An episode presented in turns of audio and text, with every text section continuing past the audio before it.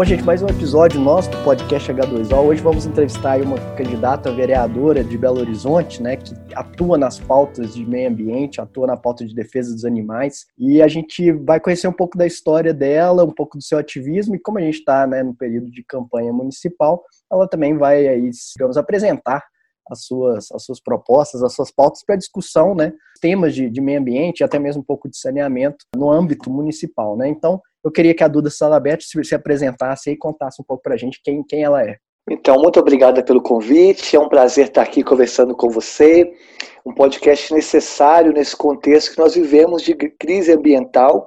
Né, levar esse debate né, da questão do saneamento básico, questões ambientais para o grande público, é um ato político, é um ato de cidadania. Então, é uma honra estar aqui construindo com você. Muito obrigada pelo convite. Parabéns pela construção cidadã desse podcast, que ele é necessário, independente do ponto de vista ideológico, porque se nós lutamos por democracia, é importante saber as vozes que ecoam na cidade, pensando a cidade. E os gestores, eles ouvem a tese e a antítese e buscam a síntese. Então você vai mostrar esses lados para que os gestores busquem a síntese. Me apresentando, eu me chamo Duda Salaberti, sou professora de literatura há 20 anos, vegana há 8 anos, ambientalista, sou mulher travesti transexual. Em 2018, eu fiquei nacionalmente conhecida por ter sido a primeira mulher transexual da América Latina a disputar o cargo de senadora da República. Terminei a eleição com 351 mil votos, fato que me coloca como a quarta mulher mais votada da história das eleições de Minas Gerais. A mulher mais votada da história do PSOL Minas Gerais, partido de que eu hoje não faço mais parte. É, hoje eu estou no, no PDT. Além disso, sou também casada e tenho como filha a Sol, né? E estou na política também, não só pelas minhas bandeiras ideológicas, mas também para um mundo melhor para minha filha e para essa nova geração que está há anos-luz melhor do que a gente, viu? Como você comentou aí, duas palavras que eu acho que hoje em dia é muito gatilho pro pessoal, né? Política e ideologia. Então eu vou adicionar uma pergunta aqui, porque nos debates que, eu, que a gente fez da nova lei do saneamento, muitas pessoas muitas vezes vinham falar: ah, o debate ele devia ser técnico, ele devia ser livre de ideologia ou de, da, da política. Quando parte para a política, é problemático como se não houvesse qualquer tipo de comentário que não fosse político ou baseado em alguma ideologia, no final das contas, ainda mais se tratando de saneamento, que é uma política pública, né, que é um direito né, reconhecido pela ONU. Então tem toda essa nuance, né, um, um serviço que é essencial à população e parte da infraestrutura urbana. Então eu queria você pudesse falar para a gente, né? Porque essas palavras acabaram virando, uh, digamos, negativas em alguns aspectos, sendo às vezes misturadas com outros, com outras, é, com outras palavras. Por exemplo, política é confundido com demagogia, com corrupção, sendo que na verdade é o caminho que a gente faz o enfrentamento das complexidades da nossa sociedade, né? Passa pela política. Então, como cativar as pessoas, sendo que, por exemplo, mais uma vez, os que se diziam santos já estão brotando aí vários casos de corrupção. Mais uma vez, né, o PT foi assim e agora tem sido também com Bolsonaro. Então, a população brasileira é tão desgastada, né, com esse com essa política que, que não não cumpre, que, que não é ética muitas vezes, moral e etc. Como cativar as pessoas, como tentar explicar para elas que é importante né, debater e trabalhar a política no âmbito aí da, da, da, solução dos nossos problemas? Primeiro, a gente tem que entender que nenhum discurso é neutro, não existe nenhum discurso neutro. Todo discurso é enviesado por questões ideológicas, questões políticas. E nós não podemos demonizar a palavra política. Né? A demonização da palavra, da palavra política coloca em risco a própria democracia. Nós temos que entender que todas as mudanças que ocorreram e que ocorrem e que ocorrerão no mundo se dão e se darão por meio da política. Então, a política é uma atividade fundamental para a transformação da sociedade. Né? A gente demonizar a política significa impossibilitar a renovação da política, é distanciar o povo da política. E nós temos que trazer as pessoas para a política. E o debate sobre o marco legal do saneamento básico, como todos os debates que ocorrem na esfera política, são atravessados por questões ideológicas. E ideologia é uma coisa extremamente importante, porque as ideologias pressupõem projeções de um mundo mundo, de uma sociedade que nós desejamos. Então, nós temos que discutir projetos de sociedade. E discutir projetos de sociedade vai estar enviesado por questões ideológicas. É, nós não podemos reduzir o debate público no ponto de vista estritamente de gestor ou da gestão. Os gestores são importantíssimos para a construção de uma cidade melhor, mas o que muda o mundo são políticas, feitas por políticos. Vou dar um exemplo concreto. Em Belo Horizonte, nós temos um problema sério do metrô. Quem vai resolver o problema? O problema do metrô é um problema político, porque são os políticos que conseguem mobilizar massas, por exemplo, para justamente ocuparem as ruas,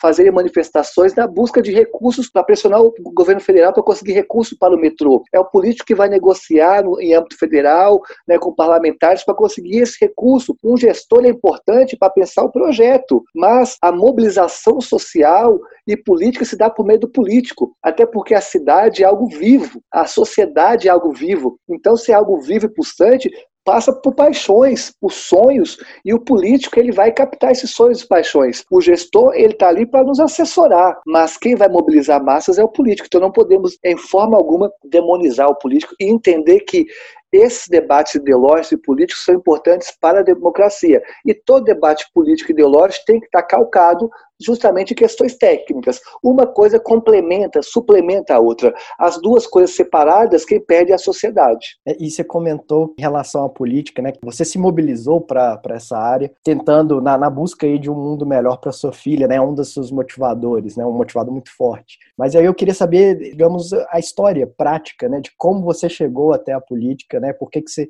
decidiu atuar nessa área? Bom, temos que entender que eu sou uma mulher travesti, transexual, e o Brasil é o país que mais mata pessoas transexuais do planeta há 11 anos consecutivos. 80% dos assassinatos contra pessoas transexuais do país ocorre com uma violência exagerada, significa paus enfiados um anos, corpos esquartejados, braços para um lado, seio para o outro. Dificilmente uma travesti é morta com um tiro só. A nossa luta é que nos matem só com uma facada, só com um tiro, que não enfiem pau nos nossos anos após a morte, porque 80% dos assassinatos contra nós ocorrem dessa forma. 91% das travestis transexuais de Belo Horizonte não concluíram o segundo grau. Se 91% das transexuais não concluíram o segundo grau, mostra que a escola tradicional, muitas vezes, é um espaço de reprodução de ódio, violência e intolerância contra a diversidade. Não existe evasão escolar para nós transexuais. Existe expulsão escolar. Temos que entender que 90% das transexuais do país estão na prostituição. Se 90%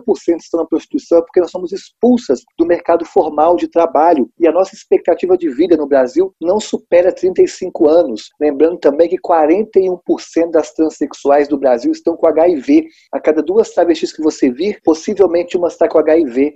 6% das transexuais de Belo Horizonte foram expulsas de casa com menos de 12 anos de idade, segundo a UFMG. Eu poderia ficar o podcast inteiro mostrando que nós, pessoas transexuais, somos o grupo mais vulnerável e mais aviltado na sociedade brasileira, na América Latina. Nós não conquistamos nem ainda a categoria de humanidade, porque a categoria de humanidade ela não é dada, ela é distada. Vamos lembrar que até 120 anos atrás, negros e negras não eram reconhecidos como humanos pelo Estado brasileiro. E hoje nós, pessoas transexuais, não somos reconhecidas como humanas. Basta ver, basta ver que na América Latina a nossa maior pauta ainda é nome banheiro. Banheiro. O STF está há seis anos discutindo qual banheiro eu vou usar. Né? Não tem jeito nem a banheiro, nem a nome, nem identidade. Quer dizer, nós não somos humanas. Isso mostra que a nossa identidade nunca foi pauta política da, do centro, da esquerda da direita. Então nós temos que ocupar os espaços políticos para alargar a democracia e buscar políticas públicas para nós. Então, um dos motivos de eu estar na política é porque para nós, pessoas transexuais, a política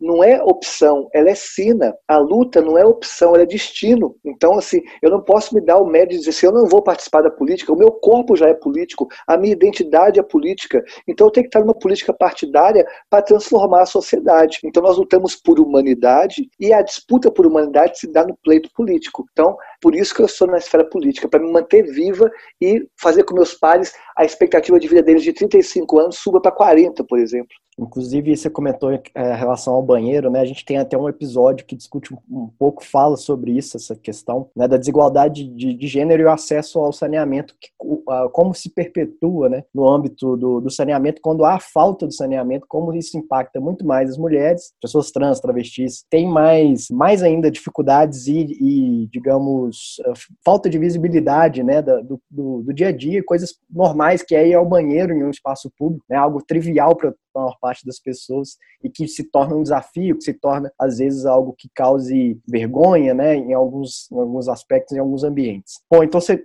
apresentou aqui uma bandeira muito forte né, da sua campanha e eu queria que você pudesse apresentar quais são as demais bandeiras aí da sua campanha, quais são os enfoques temáticos né, que você pretende é, defender e que você tem mais facilidade né, de atuar. Então, embora eu, eu, eu tenha falado aqui sobre a questão da transexualidade, que é o que me motiva a estar na política institucional e partidária, mas essa não é a minha maior bandeira. Minha maior bandeira é educação. Eu sou professora há 20 anos, dou aula há 13 anos no Colégio Bernoulli, aqui em Belo Horizonte, que é considerado, né, por esses ranqueamentos, o melhor colégio privado do país, mas também atuo na educação popular. Eu criei em Belo Horizonte uma ONG chamada Transveste, que oferece educação gratuita para travestis e transexuais da cidade. E por essa ONG nós criamos a primeira casa de acolhimento de pessoas transexuais em situação de rua. Então a educação é minha pauta central, temperando essa pauta com a, a temática da educação popular sobretudo educação para jovens e adultos, que é um tema que me atrai muito. E além disso, a questão ambiental. Sou vegana, entendo que o, o veganismo ele é uma ferramenta de transformação social muito importante. Então, se eu fosse dizer meu, meu, o meu, a tríade, o meu tripé né, na, na luta eleitoral, na luta política partidária é educação, meio ambiente e diversidade. Bom, então você já citou aí a pauta do meio ambiente, né? Então, quais seriam suas principais propostas nesse âmbito, visto que é o, é o momento que a gente tangencia aí com o tema do, do podcast, né, dos conteúdos que nós produzimos. Então, em 2018, quando eu disputei a candidatura ao Senado, eu usei uma palavra, um termo que é historicamente apagado, que eu falei que a minha construção política né, para o Senado tinha como pilar o ecofeminismo. E eu coloquei essa, essa palavra justamente para dar visibilidade a esse conceito, porque eu entendo que a eleição é um espaço não só para disputar votos, mas para disputar consciências. Até porque os nossos sonhos não cabem nas urnas. Então, eu não estava disputando voto, estava disputando uma perspectiva de mundo diferente. Como fala o Gabriel Pensador, muda, que quando a gente muda, o mundo muda com a gente. A gente muda, muda na mudança da mente. Então, a eleição é um espaço de disputar mente. Então, em 2018, eu falei o ecofeminismo, para mostrar que essa política ambiental ela é atravessada pela questão de gênero. Pegando alguns exemplos, quando nós pegamos o ecocídio em Mariana, o ecocídio em Brumadinho, quem mais sofreu com esse impacto né, foram as mulheres negras. Né, se nós pegarmos a poluição de São Paulo nos anos 80 e 90, quem mais sofria aquela poluição eram as mulheres. Né? Basta ver as crianças que nasciam com uma formação, as mulheres abandonadas pelos maridos após esses episódios. Ou seja, não tem como dissociar a questão ambiental da questão de gênero. Por isso, as políticas públicas pensadas em âmbito ambiental têm que ter um debate sobre gênero também e raça também. E isso foi em 2018. Em 2020, eu estou tra trazendo uma outra palavra para dar visibilidade. Se em 2018 eu coloquei o ecofeminismo como a palavra para se dar visibilidade, agora em 2020 eu estou trabalhando com a palavra agrosociobiodiversidade. Então eu falo que a minha campanha tem como pilar central a agrosociobiodiversidade, porque eu entendo a política ambiental casada com outras questões. Então, não podemos trabalhar a questão ambiental separada da questão social, da questão racial, etc. Então, daí o termo agrosociobiodiversidade. Então, se eu for discutir a questão ambiental, eu penso primeiro um conceito importante é a gente trabalhar com um conceito de saúde única. Esse conceito de saúde única é a ideia de que a saúde humana, a saúde ambiental e a saúde animal estão cruzadas. Não tem como a gente dissociar uma questão da outra. Vou dar um exemplo concreto. Ano passado aqui em BH, a leishmaniose visceral matou mais humano do que a dengue. Repito, a leishmaniose visceral matou mais humano do que a dengue aqui. O que mostra que se a gente investisse na saúde animal, nós estaríamos investindo na saúde humana e também ambiental. Vamos pegar os últimos, as últimas pandemias que ocorreram, toda, todas têm relação com questões zoonóticas. A própria Covid já tem mostrado que possivelmente tem uma relação zoonótica a, a SARS, né, HIV, entre outras. Então nós temos que pensar tudo cruzado. Então por isso que as ideias que eu jogo aqui são ideias que vão passar desde a questão animal à questão humana e ambiental, porque eu acho que tem que se cruzar buscando a saúde única. E lembrando, para desenvolver políticas públicas, a questão da saúde única, já que é um conceito internacional, existem fundos internacionais para né, fomentar a construção dessas políticas. Por isso, caso eleito, iria sentar com o prefeito eleito para que nós busquemos fundos internacionais para que Belo Horizonte seja referência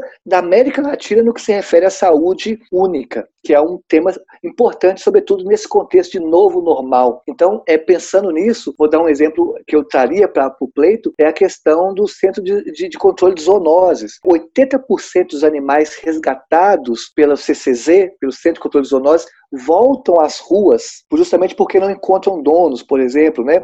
Não há uma política de adoção séria na capital. Então, uma das coisas que eu proponho, e aí acaba que esses animais resgatados que estão na rua vão para na mão de ativistas e de ONGs que fazem o papel do Estado e não recebem nenhum ressarcimento do Estado por isso. Então eu proporia, por exemplo, a gente criar um banco de ração para Belo Horizonte, e esse banco de ração receberia doações de comércio, doações de empresas, doações também de condenações judiciais, e esse banco de ração nós distribuiríamos para esses ativistas que fazem esse papel importante no controle das zoonoses, por exemplo, na capital. Aí, passando para isso, nós temos que pensar também em coleta seletiva, e coleta seletiva já passa por um debate também do cruzamento da questão animal, humana e ambiental. 80%, 80% do lixo reciclado em Belo Horizonte, ele é proveniente de catadores autônomos, catadoras autônomas. E esses catadores e catadoras autônomas não estão inseridos na política pública de coleta seletiva. Então, cabe a gente cobrar da prefeitura que insira esses catadores na política de coleta seletiva,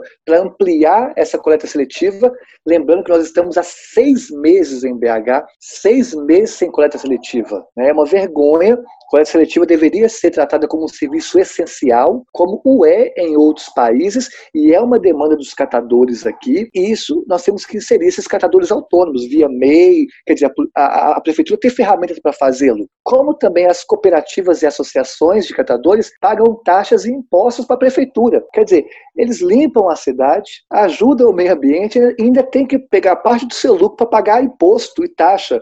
Então, no âmbito de vereadora, iria apresentar um projeto de lei para isentar ou reduzir essas taxas e impostos pagos pelas associações de catadores de material reciclado. E aí, ampliando um pouquinho mais, para a gente não ampliar, ficar só no, nesse tema, tem que discutir, discutir meio ambiente, é discutir agroecologia, é discutir agricultura familiar. Então, tem um projeto, caso eleito, o projeto vai se chamar Escola Sem Veneno. Se existe a escola sem partido, eu quero a escola sem veneno. E a escola sem veneno é justamente isso: é que nós colocamos um plano de metas para as escolas municipais que a cada ano, a cada ano, aumente 10% a quantidade de alimentação orgânica proveniente de agricultura familiar na merenda escolar municipal. Se a cada ano aumenta 10%, em 10 anos nós teríamos uma escola livre de veneno, uma escola livre de agrotóxicos, uma escola de alimentação saudável. E pensar alimentação é pensar uma nova forma de relação com o meio ambiente.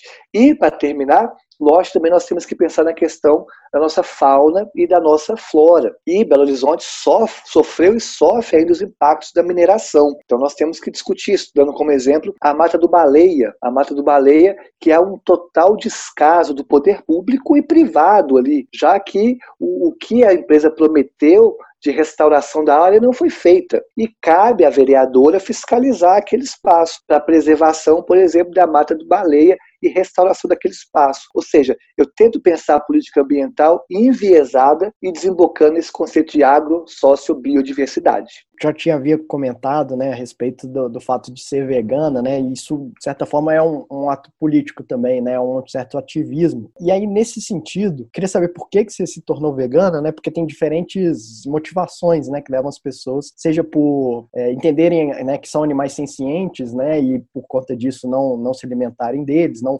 favorecerem a criação. Tem a questão dos impactos ambientais, né? Gerados pela pecuária extensiva, né? Às vezes intensiva também, ambos, né? Tem impactos, são gerados emissões de metano, geração de resíduos, né, de tanto efluentes líquidos quanto é, resíduos sólidos. E além disso, também por uma questão de saúde, né? Algumas pessoas, os estudos que são, são feitos, né, veem que a gente consome uma quantidade de carne muito mais que a daquela demanda que a gente precisa de proteína, sendo que a gente tem outras fontes possíveis de proteína. Enfim, às vezes é o conjunto dessas todas essas motivações. Então eu queria saber por que você se tornou vegano e se o veganismo ele parte de um princípio, assim como o ateísmo ou algumas outras religiões que tentam convencer as pessoas para que elas também passem a pensar daquela forma e, no caso do veganismo, passem a adotar esse hábito. Se o veganismo ele só, ele, se ele existe forma de incentivar outras pessoas e convencê-las de que aquilo é o mais razoável para se ter como um hábito. Sim, eu concordo com sua análise, porque o veganismo ele propõe uma nova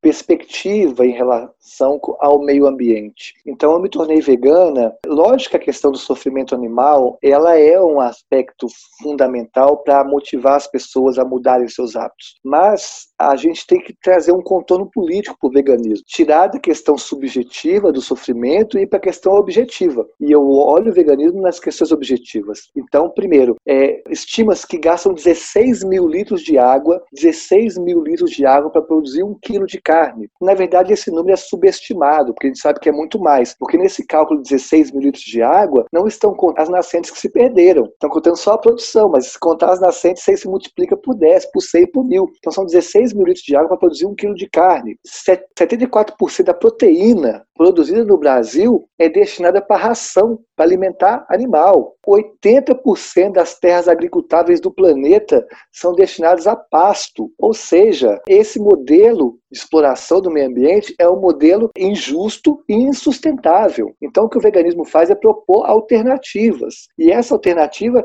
é justamente ir contra, boicotar essa bancada da, da, da carne e essa indústria da carne que está queimando o Pantanal, que está queimando nossos biomas. Quem é que é o maior responsável pela extinção de animais no planeta nos últimos 100 anos? O maior responsável pela extinção de animais no planeta nos últimos 100 anos é, é a pecuária. O, o Pantanal está em chamas para transformar o Pantanal em pasto. E a, a, mesma coisa, o Cerrado brasileiro, a Serra do, a, a Serra do Cipó, a semana passada estava queimando também para transformar em pasto. Então, o veganismo se propõe a boicotar essa lógica, porque essa lógica ambiental respiga numa lógica eleitoral, porque aí essa mesma política acaba alimentando a bancada do boi, a bancada da bala, a bancada da Bíblia, né, que são bancadas antidemocráticas. Então a questão o que nós comemos, o que nós consumimos tem relação direta com a nossa visão política. Então, eu me tornei vegana por isso. Agora, e eu entendo que para uma pessoa se entender como ambientalista, ela tem que, no mínimo, no mínimo, considerar o veganismo. Pode ser que não consiga se tornar vegana. É legítimo a, a questão da pessoa não se tornar vegana, porque envolve muitas questões. Mas o mínimo é considerar que o veganismo ele é uma ferramenta fundamental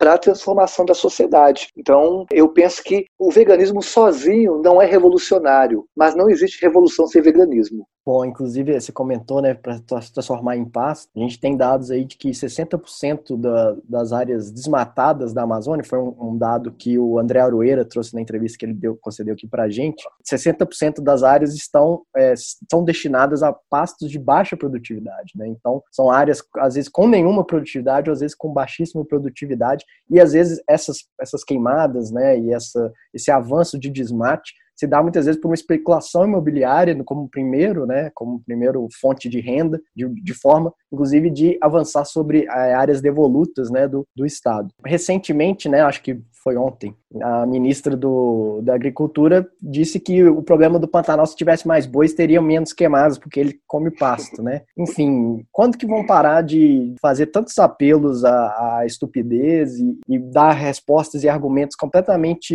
infundados e insanos se isso é uma estratégia política para a gente ficar debatendo essas coisas, por exemplo, agora nesse podcast. Se, se, você achar que é uma estratégia, a gente pode pular para a próxima pergunta e só falar, não vamos falar sobre isso, mas, enfim, o que você tem a dizer a respeito? A continuidade de uma política anti-verde. Nós temos que entender que é uma continuidade porque essa questão ambiental é um processo, ela não se inicia agora no governo Bolsonaro. Então, vamos entender que, por exemplo, após o ecocídio em Mariana, o governador Pimentel, o antigo, então governador Pimentel, flexibilizou flexibilizou as leis ambientais. Né? Vamos entender também que no, no governo Dilma teve um aumento considerável também do desmatamento. Né? Vamos lembrar que no governo Dilma teve Belo Monte. Então, assim, foi também um governo antiverde. Lógico que o governo Bolsonaro a, a, a, dá um contorno muito maior essa política antiverde. Mas esse contorno muito maior também está ligado a uma crise econômica global muito maior também. A gente já esperava que haveria um agravamento. Por exemplo, entre o Haddad e o Bolsonaro, lógico que eu votei no Haddad, não fiz campanha para o Haddad no segundo turno, mas sabendo que se o Haddad tivesse sido eleito, teria também um impacto profundo em questões ambientais. Mas sabia que o impacto do Bolsonaro era muito maior, né? Porque a dosagem do Bolsonaro era maior. Mas a gente tem que entender que essa ótica que se aplicou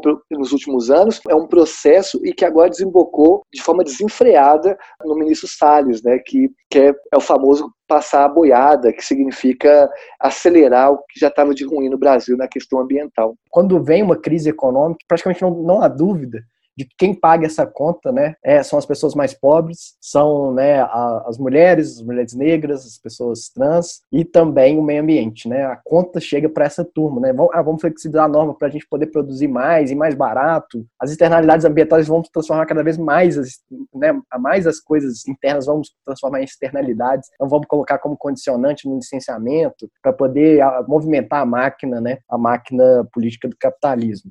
Bom, e aí eu queria discutir a, pauta de defesa dos animais, que você já comentou em relação a essa questão da saúde integrada, né? Que não se faz saúde sem pensar né, a questão da saúde animal e a saúde humana, né? E a partir disso eu queria saber né, a sua opinião em relação à lei sanção que foi recentemente, né, sancionada.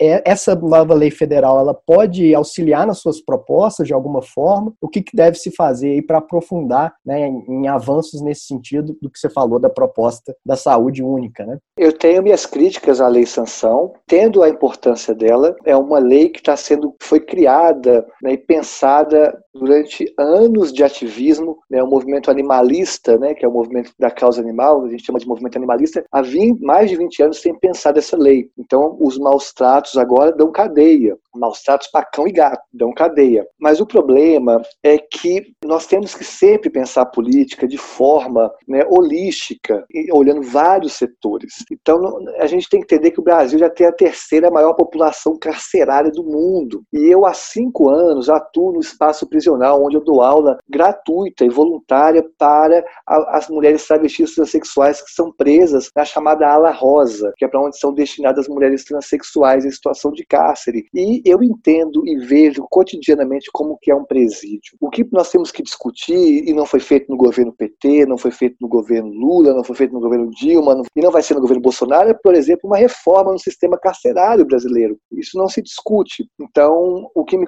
eu tenho muita preocupação com essa lei de sanção de quem vai ser preso, porque é, a lei ela é importante, é, as pessoas que cometem maus trato com os animais, cão e gato, têm que ser presas, por isso tem. Mas o problema é quem vai ser preso, que essa lei ela não vem acompanhada de um projeto de educação ambiental, que deve ser o cargo-chefe. O cargo-chefe nunca pode ser a punição, mas sim a educação. A responsabilização e a punição devem acontecer, mas o carro-chefe tem que ser educação. E eu não vi isso no projeto. Então, vou dar um exemplo. Nós temos no Brasil uma lei que proíbe o racismo. Quantas pessoas já foram presas por racismo no Brasil? Nós temos um presidente abertamente declarado racista eleito de forma democrática. Então, agora quer dizer, maus tratos contra cão e gato, você vai ser presa. Mas quem vai ser preso? A gente sabe que não vai ser preso, deu um ou outro. Agora fizeram um circo para que a lei, né, os deputados que pensaram essa lei tivessem mais visibilidade. Mas a questão é, sem educação ambiental, essa lei vai ser mais uma das ferramentas para não funcionar ou quando funcionar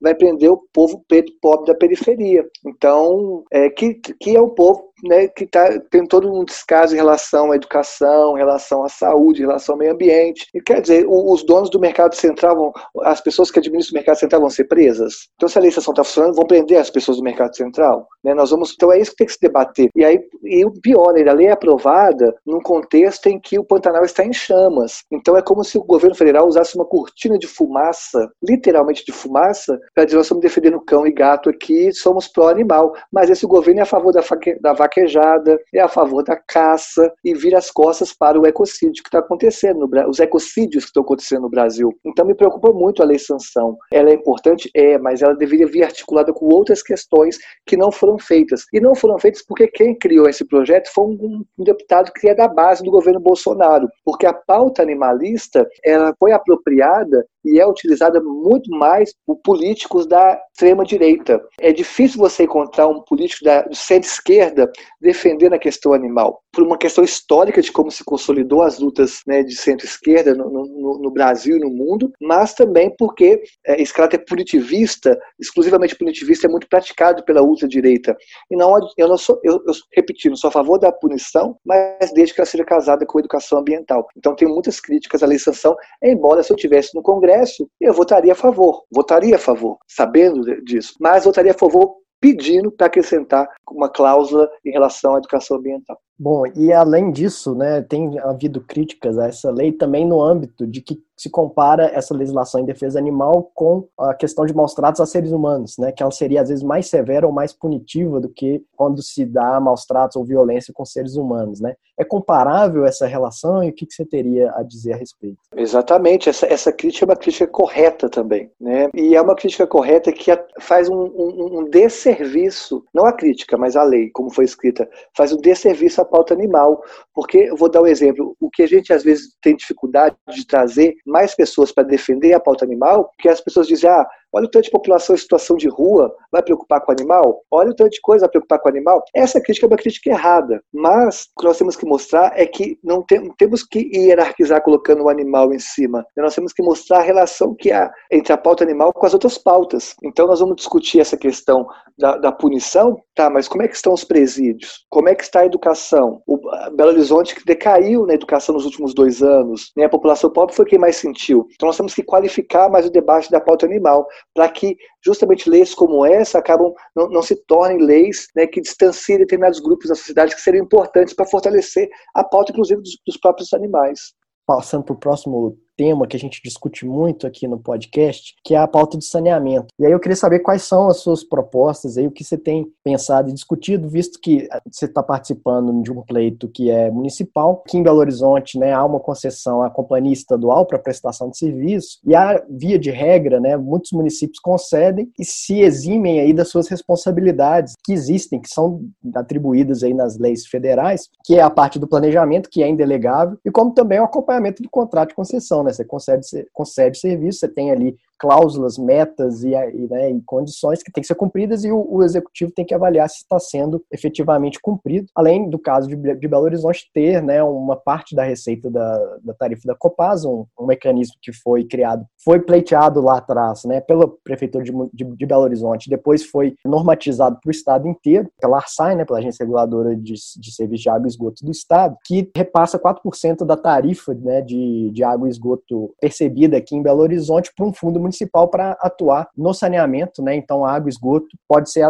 também para a área de drenagem ou de resíduos sólidos. Então, há uma né, um recurso que existe é, anualmente para o município de Belo Horizonte, né, e tem um conselho para gerir e aplicar esses recursos. Enfim, queria saber né, qual é a sua visão aí e quais são as suas ideias nessa, nessa temática. É, a sua pergunta já traz muito de resposta né, do papel do vereador e da vereadora, que é atuar no campo da fiscalização. Né? Mas saneamento básico, ele sempre foi um grande desafio, é um grande desafio e será um grande desafio né, no Brasil e na América Latina. Porque, primeiro, nós, eu digo será porque nós vivemos hoje a maior crise do sistema, do sistema capitalista da história. Temos que lembrar que antes da, antes do Covid, já vivíamos a maior crise do capitalismo desde 1929. Agora, pós-Covid, né, com esse chamado novo normal, já é a maior crise da história do capitalismo. Então, é, pensar em saneamento básico pressupõe pensar também em investimentos. E pensar em investimento num, num sistema em crise, né,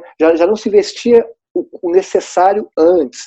Já era um, um, tema negligenciado historicamente no Brasil por diversos fatores. Quando a economia estivemos nos melhores momentos, já era negligenciado. Imagine pós-pandemia, na maior crise econômica. E essa crise econômica traz consigo uma crise hídrica que tem avançado nas capitais brasileiras e que muitos gestores e governantes têm virado as costas para essa crise hídrica. E, para piorar, há também uma crise né, é, é, econômica que gera uma crise política. Nessa crise política, a gente está vendo que o governo federal tem buscado solucionar uma crise do neoliberalismo com mais liberalismo. Né? Nós já vivíamos a maior crise do sistema, era uma crise do sistema neoliberal, e o atual governo, né, encarnado na figura do Paulo Guedes, acha que a crise do neoliberalismo se cura com mais liberalismo. E isso é um problema, que isso pode estar, estar encarnado, por exemplo, na aprovação do novo marco legal de saneamento básico, que amplifica essa possibilidade de privatizações. No ponto de vista utópico, essa aprovação o, o, o novo marco né, do saneamento básico ele seria interessantíssimo se, se nós não tivéssemos no Brasil, né, pensando na realidade brasileira como ela é. Então, entendendo como que o capitalismo no Brasil se diferencia do capitalismo de outros espaços. Isso é um debate básico sobre economia. Então, me preocupa muito é, a gente ter que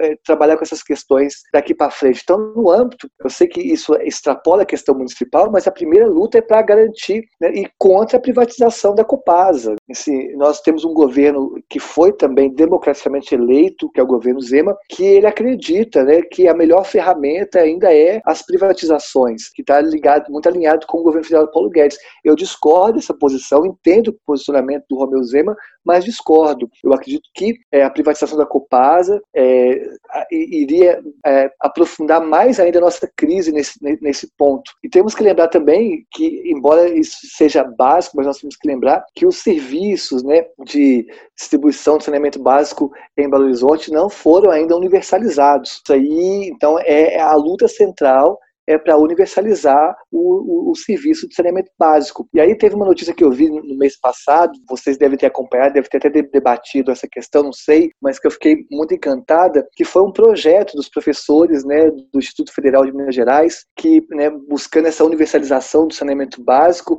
né, fizeram um projeto para saneamento básico para a ocupação Isidora, que era um espaço também negligenciado. E aí eu vi como é sensacional, usando tecnologias de baixo custo, mais pensamento científico, né, pesquisa, levando saneamento básico para uma ocupação e para inúmeras famílias que estavam ali à, é, à margem da, dessas políticas públicas de saneamento básico. Então, acredito que nós temos que buscar e fortalecer essas parcerias com institutos federais, com universidades, com grupos de pesquisa, porque é lá que é justamente o solo fértil para se pensar cidadania. Né? discutir saneamento básico é discutir cidadania, é discutir direitos humanos, é discutir liberdade. Né? Então, eu acredito que essas parcerias são importantes importantes para a gente avançar nessa universalização do saneamento básico. E isso se dá, como a gente tava, começou a discutir no, no, podcast, com a atuação do político, porque é o político que vai mobilizar as pessoas. Então, o político vai mostrar, por exemplo, olha, aqui na ocupação Isidoro não tem saneamento básico. Isso é um direito humano, é um direito humano que está sendo negligenciado. Então, vamos mobilizar a sociedade para conseguir isso. Ferramentas existem, ferramentas intelectuais nas universidades, ferramentas de baixo custo, como foi feito agora no Isidora. Então, nós temos o quê? Mobilizar politicamente. Como mobiliza politicamente? Chamando a sociedade, mostrando para a sociedade a importância desse tema. E isso se dá justamente num, num clamor popular. Por isso que eu gostei desse, do podcast que você faz, porque saneamento básico é um assunto que é apagado das eleições, né? Apagado o debate público. Então, por isso eu agradeço demais por ter, ter aberto esse espaço de debate, viu? Pois é, inclusive a minha intenção é convidar os professores né, do Instituto Federal de Minas Gerais, que acho que, se não me engano, é localizado a unidade né, de Santa Luzia, né, para discutir essa questão do, do, do, Isidoro. E fora a própria UFMG, né, que, que se, se, localiza em Belo Horizonte, tem um grupo de saneamento, tem uma pós-graduação que é referência do, do Brasil, né, inclusive com, a, com, alguma relevância até internacional. Tem um grupo de pesquisa de política pública de saneamento, né, uma das, digamos assim, existem alguns professores, pesquisadores espalhados em outras unidades, mas mas aqui né, na UFMG a gente tem um grupo né, de professores que atua nessa área específica, né? Inclusive um grupo que foi ali desenvolvido e ampliado com a participação do professor Leo Heller, né, atual fiscal da, da ONU, em, em relação ao direito humano à água e ao saneamento básico. Bom, Duda, chegando mais ao final aqui da nossa conversa, você já comentou aí logo do, de, de início, né, a violência que, que se dá as pessoas trans, travestis, né, no Brasil. Então, dado essa situação, você acabou de voltar da delegacia porque, né, quase, quase foi hackeada sua conta do Instagram, que hoje em dia, né, tem sido uma das principais ferramentas aí, visto que você não pretende fazer coisas físicas, né, papel e essa, né, gastar recursos naturais na sua campanha. Então, assim, você é uma pessoa, uma pessoa trans, uma pessoa ambientalista. O Brasil não, não tem sido muito receptivo aos ambientalistas historicamente, né? Nós temos o caso da irmã Dorothy, mais recentemente o presidente do, do, do comitê de bacia do Alto São Francisco foi alvejado, né? Teve uma tentativa de homicídio, atiraram nele, acertaram o barco dele, ele vive, né? Praticamente num barco casa, né? Rodando a, o alto ali do São Francisco, e porque ele vive denunciando crimes ambientais, caça ilegal, enfim. E além disso, professora também, que também, é, quando tem algum tipo de manifestação tal, assim, as senhoras professores estão lá e o pessoal da, da segurança pública não, não espera muito, não pergunta e, e baixa a porrada na, nessas senhoras. Enfim, a gente não, não é uma, é, digamos, você está aglutinando aí uma série de coisas que são você, né, e que incomodam e que geram muito ódio. Bom, primeira coisa, né? Por que desse ódio, né, dessa questão? E a segunda coisa, como se manter sã, como particip, continuar participando, continuar na luta, né? Ainda que deve haver uma insegurança, um certo receio, um certo medo de ataques. Você que já sofreu alguns ataques, na verdade, alguns talvez eu esteja sendo eufêmico, né? Então, se pudesse contar aí como tem sido essa vida de luta, de fato, né? Então, em 2018, quando eu lancei minha candidatura ao Senado, eu estava com uma blusa que trazia quatro palavras que normalmente incomodam as pessoas ou setores da sociedade. Estava escrito na minha blusa professora, travesti, lésbica e vegana. Quando eu publiquei essa foto no meu Instagram, o Carlos Bolsonaro e o Eduardo Bolsonaro compartilharam essa foto nos stories deles. O meu Instagram, em menos de uma hora, recebeu centenas de mensagens de ódio. E a palavra que mais aparecia era a palavra nojo, porque é isso que parte da sociedade tem em relação a nós transexuais, nojo. Mas isso a gente está acostumada com isso. O problema é que, não satisfeito com isso, essas pessoas começaram a avaliar negativamente a página do Facebook da escola que eu trabalho. Começaram a ligar para a escola que eu trabalho pedindo minha demissão. Começaram a tentar mobilizar manifestações na porta do trabalho pedindo minha demissão. Eu sabia que a chance de eu ser demitida era altíssima, mas não importa. Se for necessário dar um passo atrás para que minhas companheiras deem três passos para frente, vou fazer isso sempre. Mantive a candidatura. E aí meu Instagram foi, foi tanta mensagem de ódio que ele ficou bloqueado por 15 dias, fiquei 15 dias sem Instagram.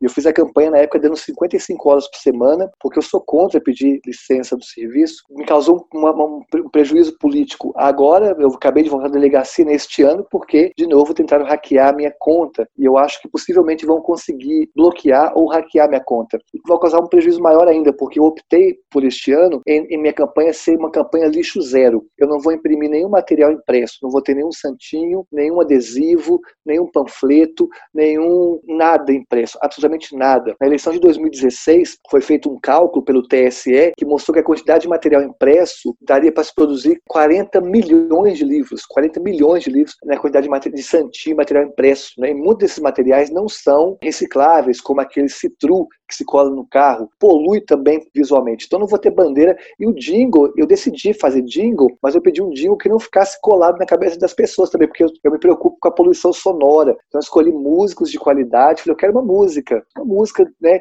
que marque essa candidatura, mas sem um refrão que, que fique colado na cabeça das pessoas. Porque o que eu acredito que eu estou disputando, né, como, como eu disse, não são votos, são consciências. Então, como eu sou professora, a minha campanha também tem que ser uma campanha educativa, uma campanha pedagógica. Não importa se eu perder a eleição, problema se eu perder a eleição. Eu não sou política, eu sou professora. Eu sou professora e vou morrer professora. Se eu ganhar a eleição amanhã, eu vou continuar dando aula. Eu vou continuar dando aula posso ganhar para deputada federal, posso ganhar para presidência, mas vou continuar dando aula. Eu sou professora. Então, assim, a campanha é um espaço para ensinar. Tem gente que está me criticando, falou assim, Duda, quais são as suas propostas? Tá, falta proposta, você colocar no seu Instagram, você está publicando só sobre lixo zero. Eu falei, problemas. Eu vou publicar só sobre lixo zero, para as pessoas que me acompanham entender a importância. Essa é a minha proposta, uma proposta de lixo zero. Mas já falei parte das minhas propostas aqui e vão vir mais para frente. Mas vim para sua pergunta em relação ao ódio. O Brasil foi um país fundado tendo como pilar o ódio. Isso vem da nossa formação, está no DNA do Brasil. Né? O ódio em relação a, a, negros e negras, a indígenas, a LGBT, a mulheres. Né? Isso é algo histórico no Brasil, que tem uma relação também com uma visão de mundo que veio da Europa, né? uma visão antropocêntrica. Nós lutamos, né, nós veganas, lutamos para propor uma visão ecocêntrica. Essa visão ecocêntrica entende que todas as vidas são importantes. Né? O, o, nós combatemos o antropocentrismo, porque o antropocentrismo é violento não só com o meio ambiente, mas também contra o humano. É violento contra o meio ambiente porque gasta 16 mil litros de água para produzir um quilo de carne, porque a vida humana é mais importante que a vida ambiental.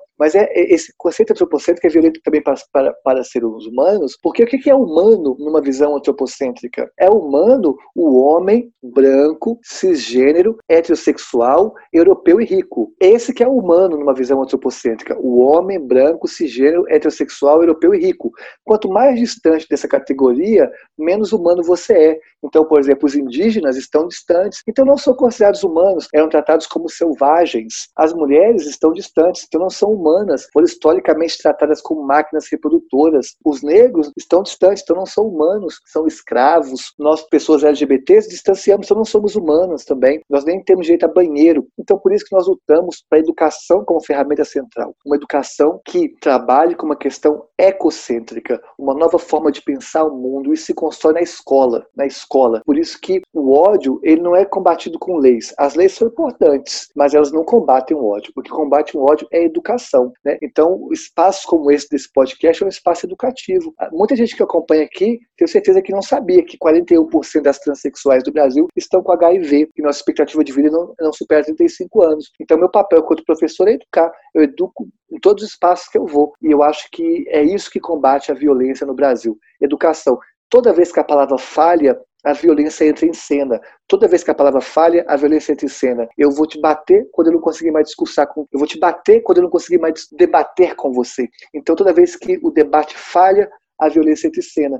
Então, nós temos que lutar pela palavra. Por isso que é a importância da arte. A arte é justamente a sofisticação maior da palavra. Então, um mundo com mais arte, com mais cultura, é um mundo menos, viol menos violento. E é isso que a gente quer para o Brasil, para terminar, e para Belo Horizonte. A gente não quer só comida, a gente quer bebida, diversão e arte. E a arte é o quê? É justamente essa dimensão que nos faz humano, né? que nos difere da máquina, que nos difere né, da, das coisas não vivas. Eu aumentei aqui, mas o que combate a violência é a arte é arte, poesia, tem que ter poesia na cidade. Eu fico indignado com. A gente passa em Belo Horizonte esses, esses túneis, o túnel tudo cinza. Vamos colocar a galera para fazer grafite no túnel, sabe? Os prefe... o, o Calil e os prefeitos anteriores mandaram apagar as lixeiras da cidade que tinham picho de poesia. Pô, aqui a galera tava pichando as, as lixeiras, colocando poesia na lixeira, olha que lindo. Aí o prefeito manda apagar a poesia do lixo, dizendo que é crime, que é crime. Aí prendeu, mandou, mandou multou o poeta. Gente, o poeta tá fazendo um, um serviço para a cidade, que é transformar as lixeiras em livros abertos. Olha a visão do, do, do gestor, olha a visão do Calil, olha a visão dos prefeitos anteriores. É só a poesia que salva. É a poesia que vai salvar o mundo. E é isso que, e eu como professor de literatura digo isso de alma, sabe? Então é a poesia dizer que vai salvar a violência. Desculpa ter ampliado aí. É, não, que isso. É, é justamente para isso que a gente está aqui. Inclusive, eu queria ampliar o que você falou, né? Do, digamos que o antropocentrismo é do, do homem branco, hétero, né? Cis, rico e no máximo para o filho dele, para o neto dele já não dá, porque a, a, esse, essa visão não, não preserva né, a, o ambiente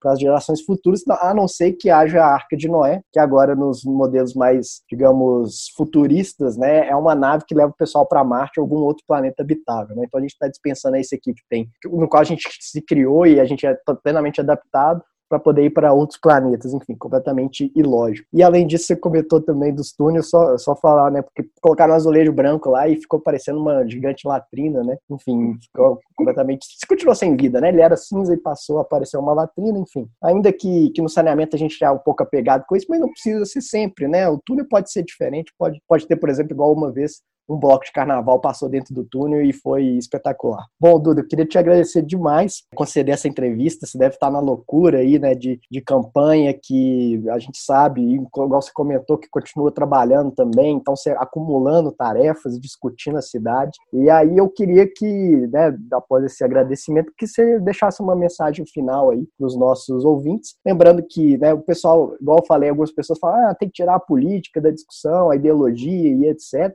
Bom, se se fosse tratar do meu podcast aqui, como eu sou o ditador, né?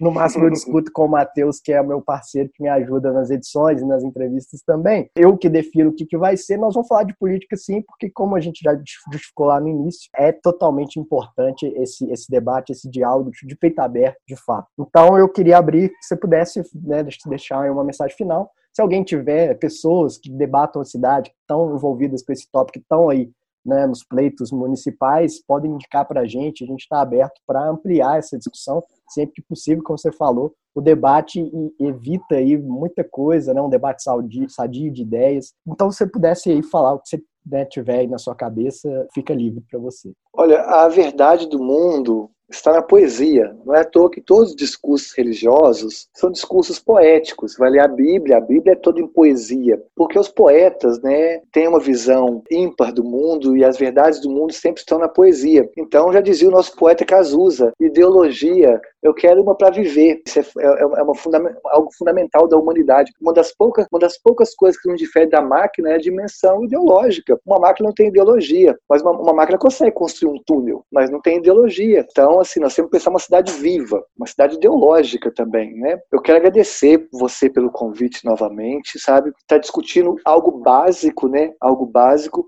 E eu acho que eu sou ouvinte de podcast geral, assumindo que não ouvia o seu podcast, não conhecia o podcast, mas agora já vou, eu, eu virei fã de carteirinha, vou ouvir, vou aprender. Agradeço demais. E eu quero terminar dizendo isso. A gente tem que saber que as ideologias são importantes, a política é importante, porque tudo aquilo que busca o bem comum é bem-vindo. Nós temos que saber que nenhuma, nenhuma ideologia né, justifica a violência contra as pessoas transexuais. Nenhuma nem o desrespeito a mim e ao meio ambiente. Então, se você for uma pessoa liberal, né, no ponto de vista ideológico liberal, a base do liberalismo é o respeito às identidades individuais. Então, você tem que respeitar a minha, a minha escolha individual. Né? Então, não justifica a violência contra mim. Se você for né, conservador, a base do conservadorismo é o respeito às instituições a, e à Constituição Federal. E a Constituição prevê a, o respeito à dignidade humana. E no Brasil, a transfobia é um crime inafiançável inafiançável. Então não justifica o crime, a violência contra as pessoas transexuais se você for conservador. Se você for progressista, a base do progressismo é dar visibilidade a algumas identidades historicamente apagadas. Então, independente da sua visão política e ideológica, nada justifica a violência contra o ser humano, contra o meio ambiente. Porque até mesmo o, pensamento liberal, que é um pensamento que eu acho muito interessante, ele pensa o meio ambiente. O problema é que nós não podemos descolar esses pensamentos da realidade brasileira e de como o capitalismo Brasil se construiu nos últimos anos. Então, o, o liberalismo no Brasil ele é um, é, é um chapéu fora do lugar. Ele não caberia numa realidade brasileira, porque justamente como o Brasil se consolidou na sua história. Embora os pensadores liberais são importantíssimos para a construção de um mundo melhor. Então, pensemos assim, quem estiver ouvindo esse podcast, independente da tua ideologia, se você está pensando um mundo melhor e esse mundo melhor inclui todas as formas de vida, eu estou com você. Se você acredita que todas as vidas são importantes, eu estou com você, porque é esse dado que nós temos que lutar. Se nós vivemos um contexto de necropolítica, um contexto de desumanização e de violência aguda, a maior resistência que nós podemos fazer é lutar pela vida. Então, Obrigado demais pelo convite. Eu não vou falar meu número, nem vou falar nada sobre a, a campanha especificamente aqui no final. Quem tiver interesse, é só procurar Duda Salabert no meu Instagram, tá bom? que eu vim aqui não foi para discutir a eleição, nós viemos aqui para discutir política para a cidade mesmo. Então, independente de vitória minha ou não, vote quem você acha que é melhor, tá bom? Não vou pedir seu voto, não. Peço que pense uma cidade melhor. É isso que eu quero. Fala, comentando todas as vidas importam, mas talvez nem todas, né? Enfim, a gente pode pegar o coronavírus, né? E aí tem um debate todo na ciência se vírus é ser vivo ou não mas, por exemplo, algumas doenças do, do saneamento, típicas do saneamento, né, uh, verminose, etc., eles importam menos, enfim, mas estão, aí a gente já conhece, a gente tem um controle, etc., só falta a gente aplicar na realidade a partir, obviamente, de investimentos que vão de vida política e tudo mais. Eu, eu gostei muito de uma coisa que você falou, né, dos, dos poetas que eles entendem a realidade e transmitem isso de alguma forma, né, que a sua área é a literatura, e muitas vezes, como eu sou uma pessoa meio